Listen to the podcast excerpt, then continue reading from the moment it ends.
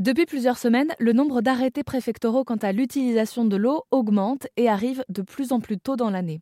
Et on ne le sait pas toujours. Par exemple, est-ce que vous, vous savez s'il y a des restrictions en eau dans votre département? Pour ne pas risquer l'amende, on fait le point avec Nathalie Davoine. Bonjour Nathalie. Bonjour. Vous travaillez au centre d'information sur l'eau. Est-ce que vous sauriez nous expliquer pourquoi les restrictions ne sont pas les mêmes partout? Oui, alors les restrictions, ce n'est pas euh, on fait comme on veut, non, on, fait, j'ai envie de vous dire, on fait comme on peut et on s'adapte surtout euh, à, la situation.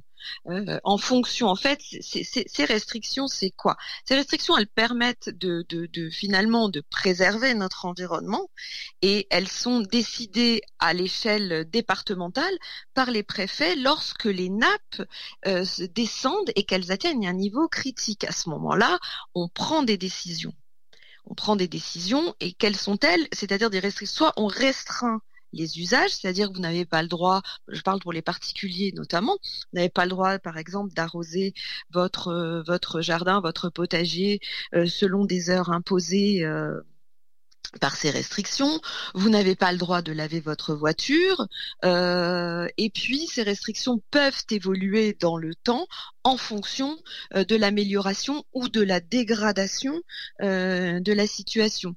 Alors soit vous êtes, il existe quatre niveaux en fait. Le premier niveau est un niveau de vigilance. Ça veut dire quoi? On vous on, vous invite à, réfléchir à, à, ne pas à, essayer de préserver cette eau. Et ensuite les trois niveaux d'alerte euh, qui sont qui sont exponentiels en fonction en fait de la de la de la gravité. C'est-à-dire que si vraiment il ne pleut pas, que les, sols sont secs et qu'on est dans, une situation d'urgence, on va avoir la troisième situation qui est la crise. Et là, là il y a vraiment des interdictions et elles ne touchent pas que les particuliers, mais elles touchent aussi l'agriculture et les collectivités qui n'ont également plus droit d'arroser ni les voiries. vous n'avez pas le droit de remplir votre piscine à part le premier remplissage euh, qui, donne droit euh, à, des, des, accès particuliers si, si, vous le demandez.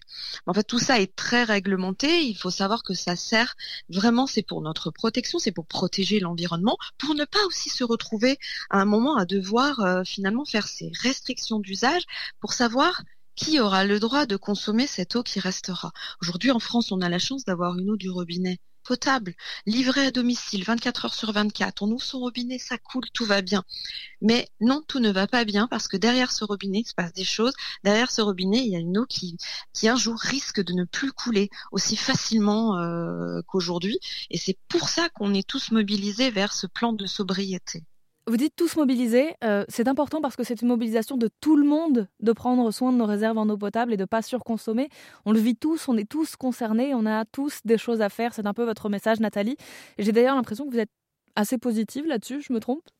Écoutez, moi je suis très enthousiaste parce que euh, je trouve que finalement, euh, si on regarde le verre à moitié plein et il est là, ça veut dire qu'on a tout à inventer on a quelque chose à réinventer et, quoi de plus quoi de quoi de plus enthousiasmant? Parce que tout le monde peut y aller de son initiative et euh, je sais que qu'elles existent euh, et que voilà on a on a on a cette chance là de collectivité agriculteurs euh, industriels et puis nous surtout parce qu'on a nous particuliers on a, on a un rôle à jouer et je le rappelle chaque goutte compte.